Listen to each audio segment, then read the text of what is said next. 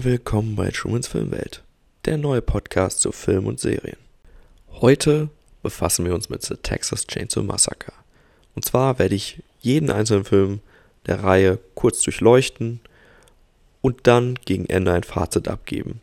Dann würden wir nochmal kurz über den neuen Texas Chainsaw Massacre Film reden, der am 18.02. auf Netflix startet.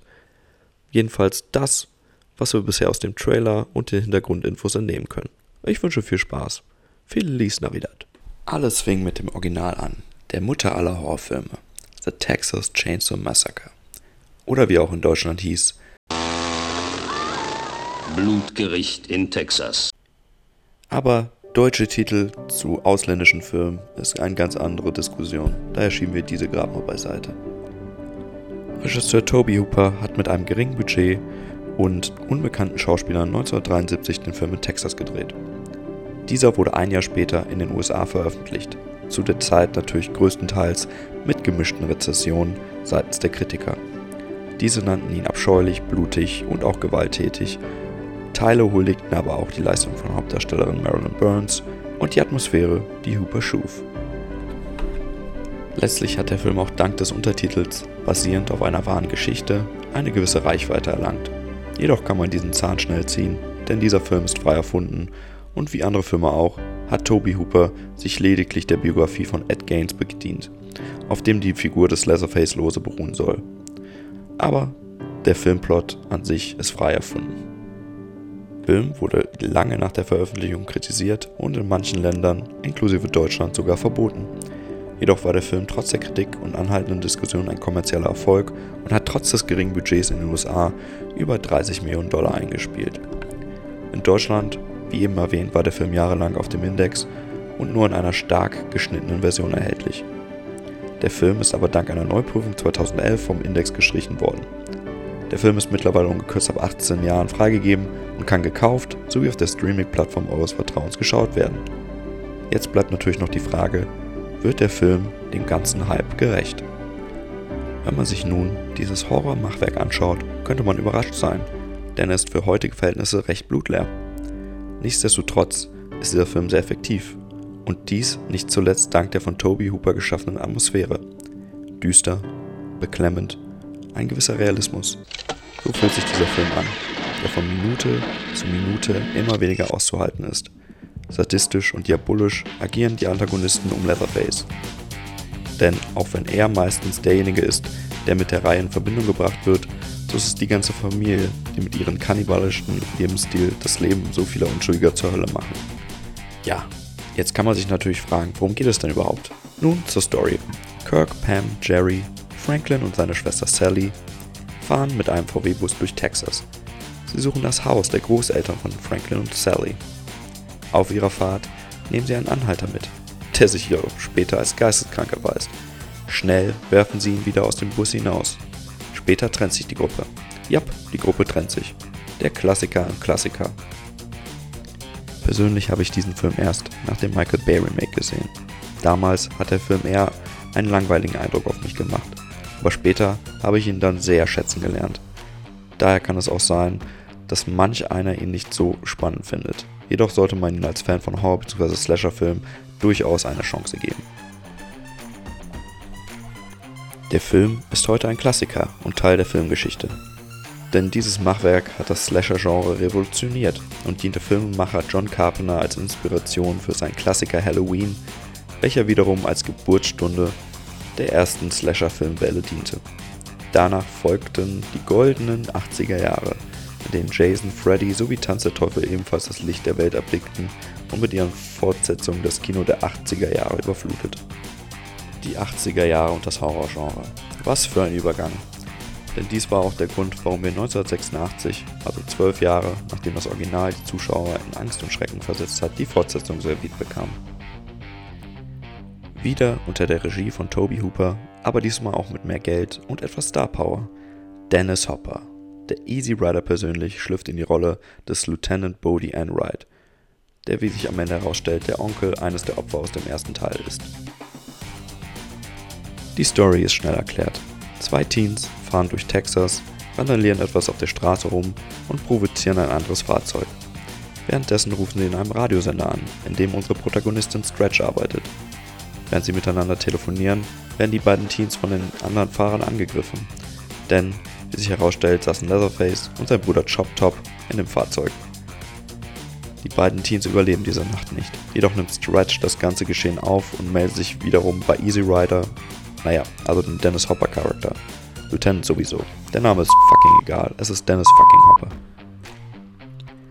Dieser nimmt nun die Spur auf und das nicht zu spät, denn Leatherface und Chop Top sind auf dem Weg zu Stretch, um sich die Aufnahme zu besorgen, damit keine Beweise für deren Taten zurückbleiben. Der dritte im Bunde der Sawyer-Familie, Drayton Sawyer, ist auch wieder dabei.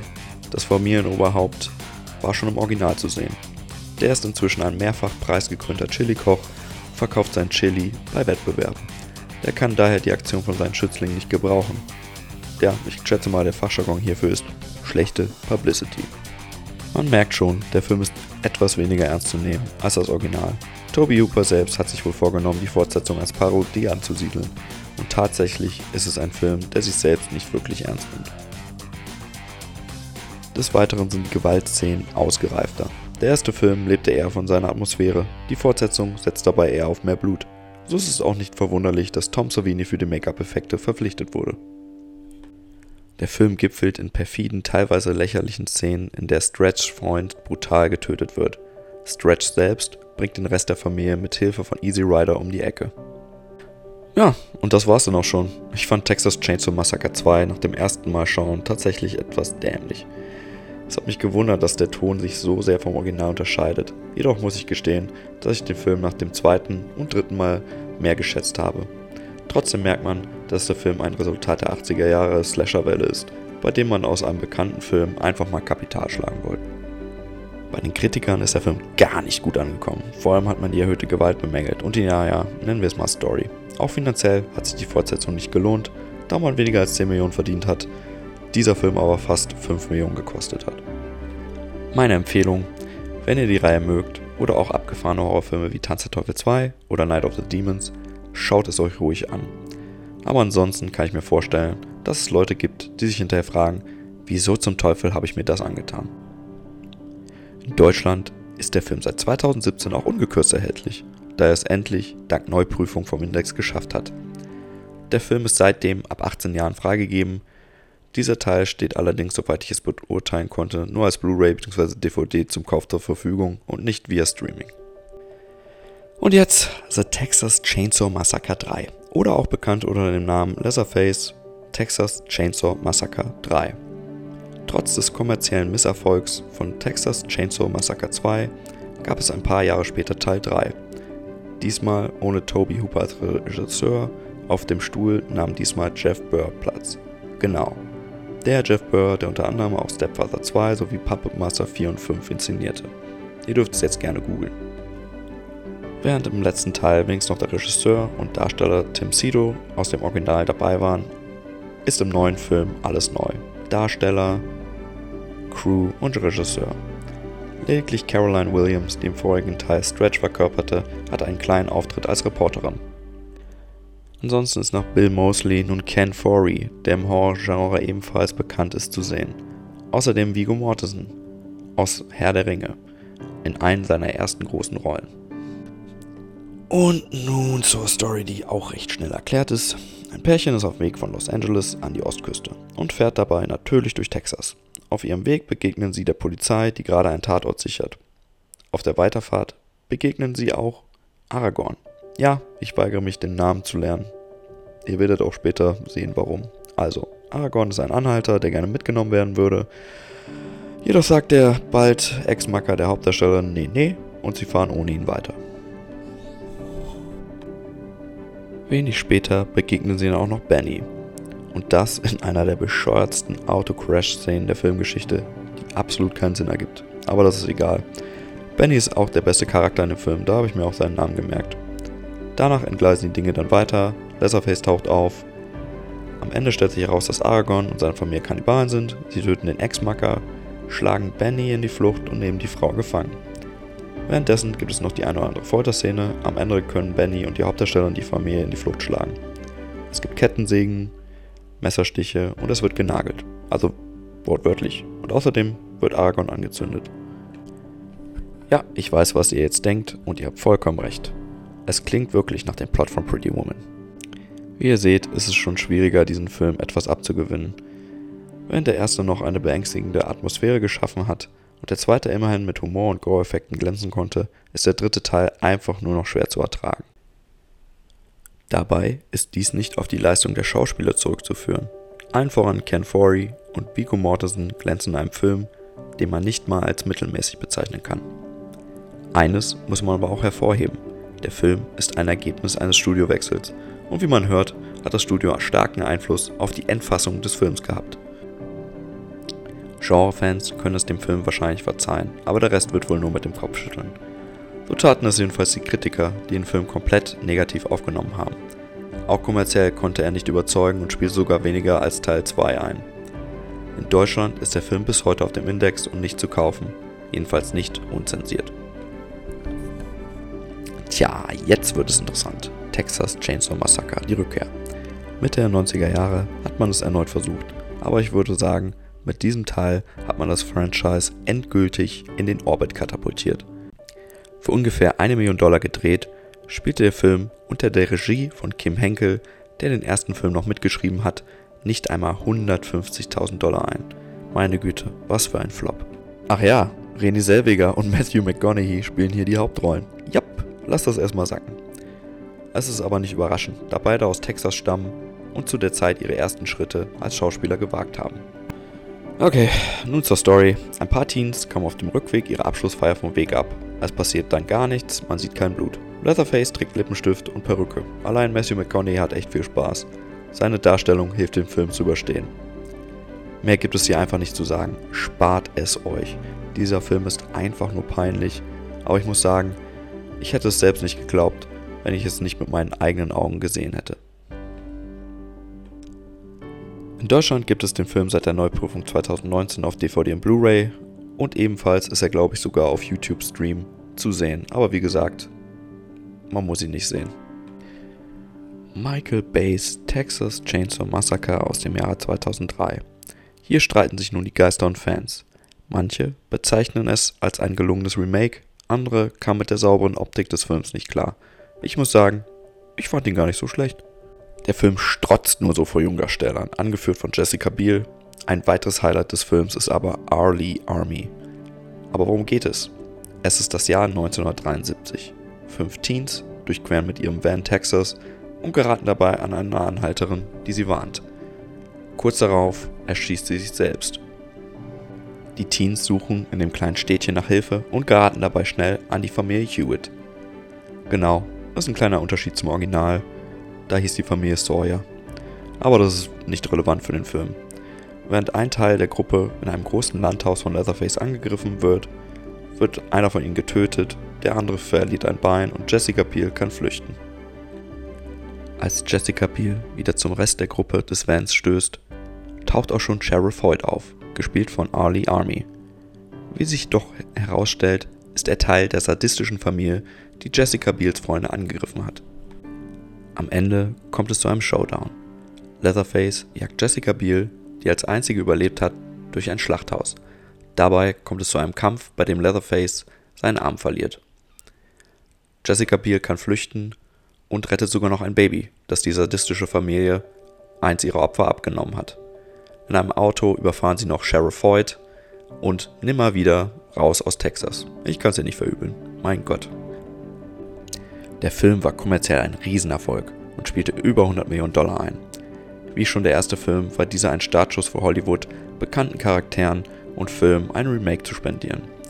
Regie führte Markus Nispel, der ein paar Jahre später ebenfalls Freitag der 13. wiederbelebt hat. Wie am Anfang erwähnt, ist die Fangemeinde eher gespalten. Ich finde ihn unterhaltsam und würde sogar so weit gehen und sagen, dass es einer der besten Filme der Reihe ist. Von Kritikern eher negativ aufgenommen, hat der Film dank des finanziellen Erfolgs eine Fortsetzung spendiert bekommen. Diesmal in Form einer Vorgeschichte oder auch Prequel genannt. In Deutschland ist der Film ab 18 Jahren freigegeben und ist auf diversen Streaming-Plattformen verfügbar. Jetzt kommt eins meiner persönlichen Highlights: The Texas Chainsaw Massacre The Beginning. Dieser Film folgte 2006, also circa drei Jahre nach dem Remake. Wieder produziert von Michael Bay und mitten in der Ära des Folterporno. Sprich, Saw und Hostel hatten den Markt bereits aufgemischt und dieser Film wollte nochmal eine Schippe drauflegen. Dies ist auch stark zu erkennen. Aber nun gut, hier die Story. 1939 wird in einem Schlachthaus ein Baby geboren. Hierbei handelt es sich um Thomas, alias Leatherface. Seine Mutter stirbt bei der Geburt und er wird in einer Tonne ausgesetzt. Dort wird er wenig später gefunden, und zwar von der Familie Hewitt. Ein paar Jahre später stirbt die Stadt immer weiter aus. Thomas, mittlerweile erwachsen, arbeitet als einiger der wenigen noch im Schlachthaus. Nachdem er entlassen wurde, tötet er auf brutalste Weise dessen Inhaber. Daraufhin möchte ihn der einzige ortsansässige Gesetzeshüter namens Sheriff Hoyt festnehmen. Er bittet Thomas Bruder nun um Hilfe. Dieser erschießt den Sheriff wiederum bei dem Versuch, Thomas festzunehmen.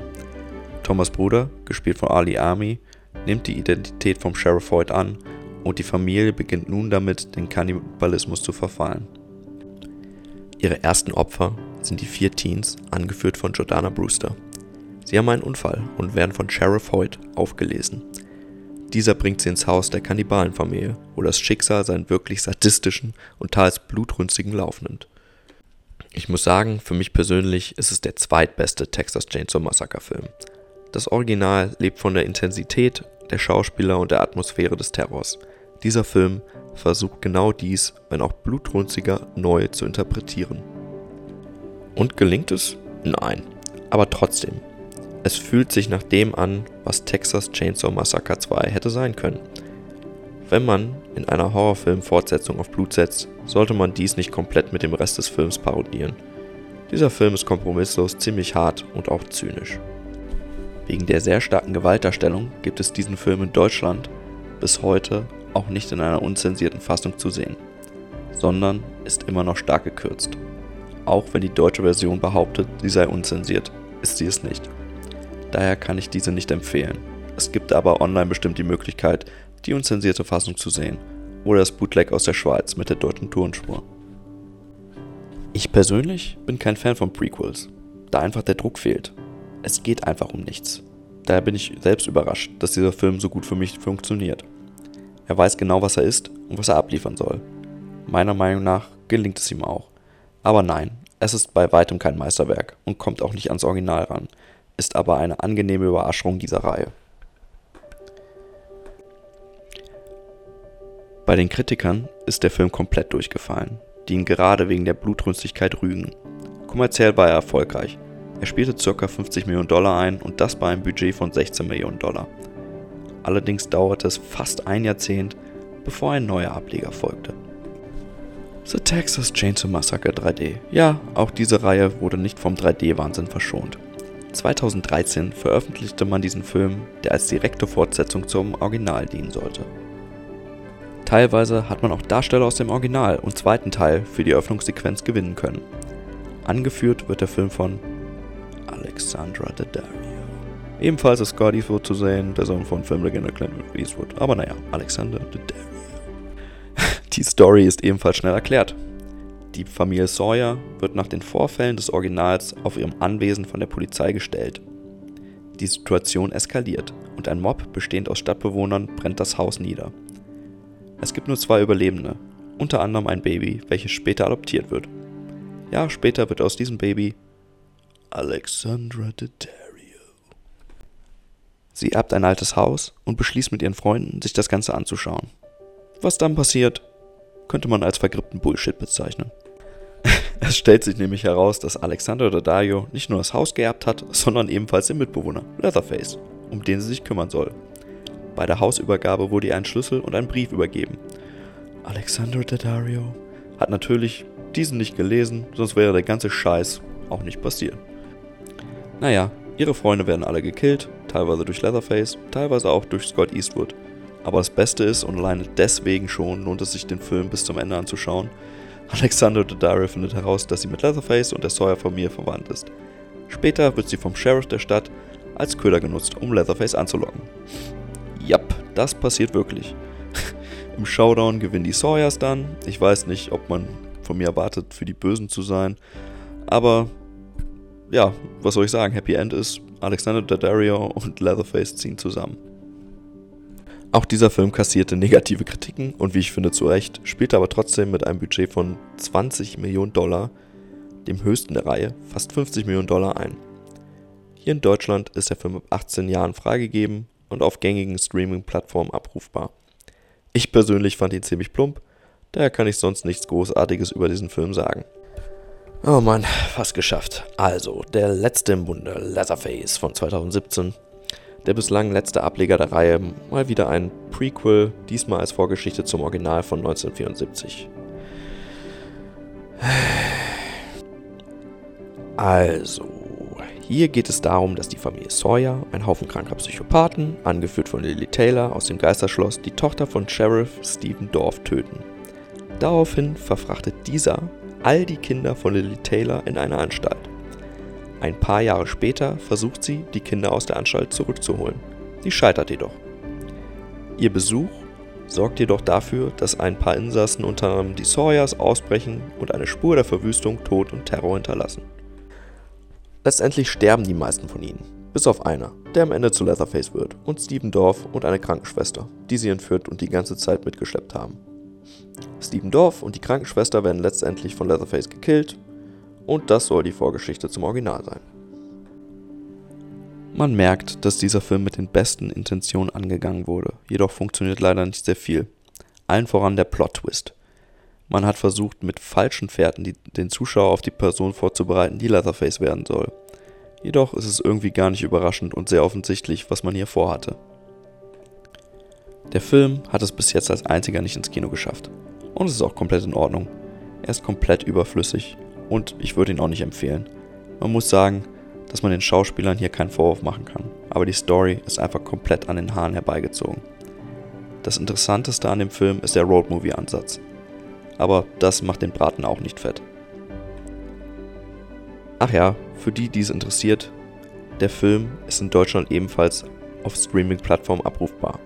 Man unterscheidet aber hier zwischen einer geschnittenen 18er Fassung und der ungeschnittenen keinen Jugendfreigabeversion.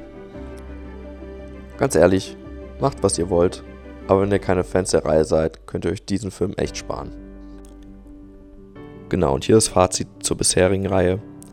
The Texas Chainsaw Massacre ist ein Klassiker. Aber während die anderen Franchises wie A Nightmare on Elm Street mit Dream Warriors und sogar A New Nightmare gleich zwei Fortsetzungen haben, die dem Original in nichts nachstehen, ist es bei Texas Chainsaw Massacre eher ein reines Glücksspiel.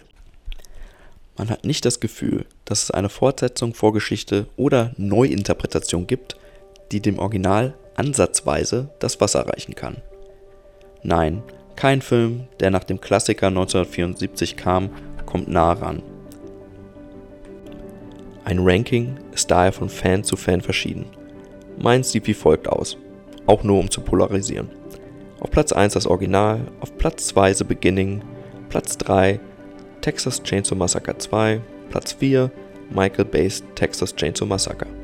Der Rest der Reihe kann meinetwegen Hodenputzen gehen. Was? Ja, okay, meinetwegen hier auch der Rest. Platz 5 Leatherface The Texas Chainsaw Massacre 3, Platz 6 The Texas Chainsaw Massacre 3D, Platz 7 Leatherface und Platz 8 Texas Chainsaw Massacre Die Rückkehr. Platz 7 tatsächlich auch nur, weil Platz 8 einfach so ein blutleeres, bescheuertes Sequel ist. Ich, ich weiß auch nicht, warum man das gemacht hat. Naja, Geld. Meh. Genau, der Grund, warum ich mit der Reihe angefangen habe, ist natürlich der neue Teil, der in ein paar Tagen auf Netflix verfügbar sein wird.